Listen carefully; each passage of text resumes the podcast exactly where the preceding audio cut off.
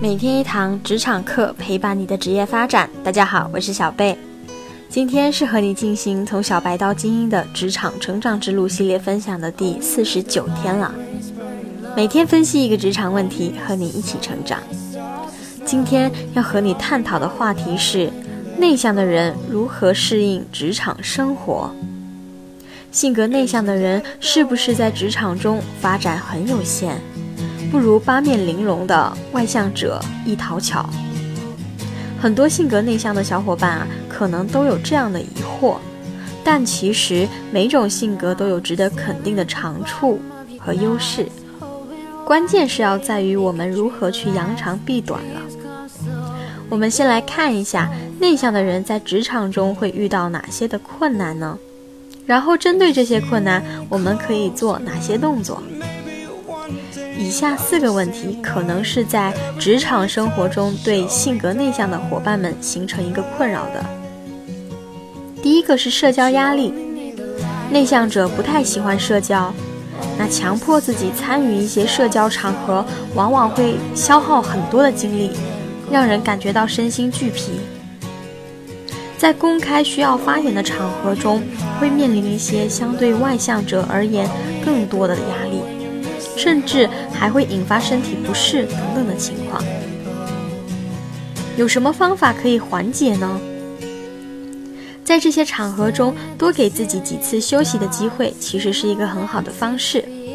不管你信不信啊，卫生间可能是内向的人最好的朋友了。当然，同样的好朋友还有去复印材料或是送文件的路上，当然还有下楼买杯饮料、咖啡等等。你得允许自己在工作的一天当中有几次休息的机会。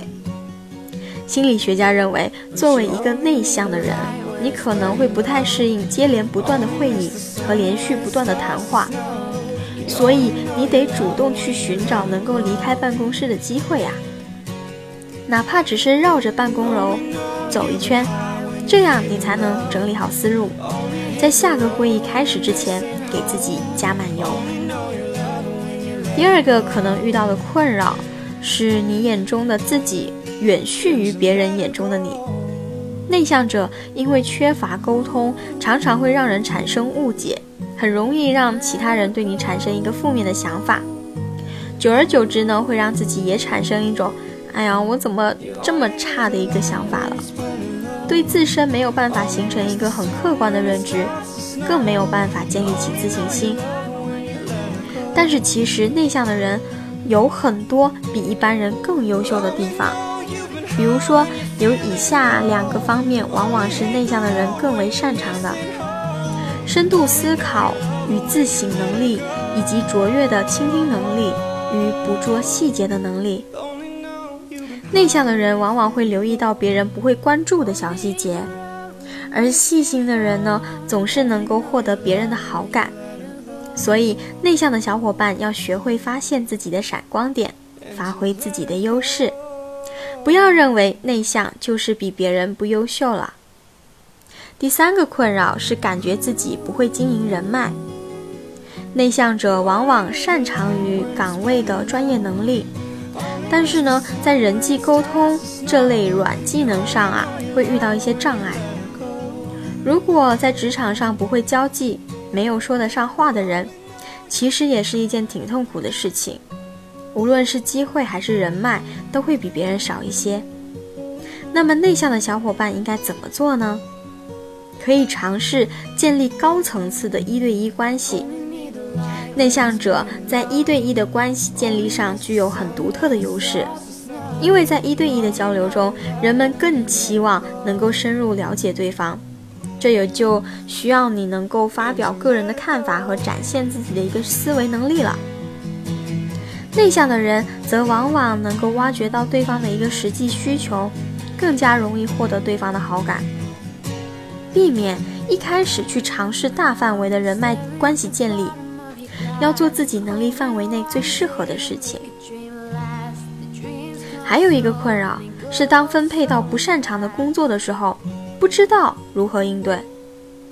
遇到身边有强势的同事或者是领导，很容易就会被分配到不擅长的角色和职责。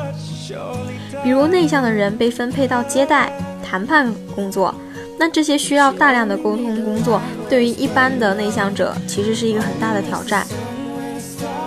那么，为了避免我们被分配到我们不擅长的工作，我们为什么不尝试一下主动争取适合自己的工作呢？一般人来说啊，每个组织内部都会有一些需要高度集中和忍耐力的工作任务，而那些性格外向的人毫无疑问会痛恨这样的工作。那么，为什么不主动去争取承担这样的任务呢？而且，你不仅可以轻松愉快地完成。还能够帮助同事走出困境，一举两得。如果这个工作的要求是沉稳和耐心，那么很显然就是你的菜了。而且你还在众同事心中建立了一个很良好的个人形象。以上就是今天小贝和你分享的内容了。如果觉得对你有帮助，别忘了点赞和订阅。我们的微信公众号每天一堂职场课，还有更多的职场干货在等着你。我是小贝，我们下期节目再见。